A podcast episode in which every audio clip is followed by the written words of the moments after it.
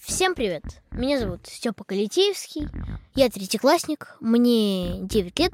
Я читаю довольно много сказок, смотрю довольно много сказочных мультиков и фильмов. И часто задаюсь вопросом, правдивы ли сказки? Допустим, ленивцы правда такие медленные, как в Зверополисе? Холодно ли елочки зимой? Возможно ли спуститься с башни по волосам, как это делала Рапунцель? Можно ли спать сто лет, как спала спящая красавица? А то я так тоже хочу, чтобы в школу не ходить. Вопросов у меня куча. И, к счастью, рядом оказалась Тата. Привет, я Тата Зарубина. Я биолог и буду вместе со Степой искать ответы на его вопросы. Сразу скажу, спуститься с башни по волосам можно. Чего? В общем, мы со Степой запускаем подкаст.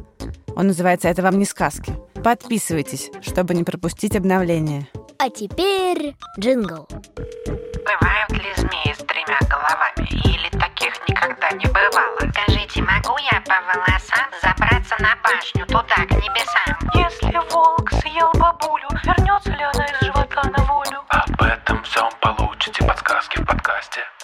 Это вам не сказки.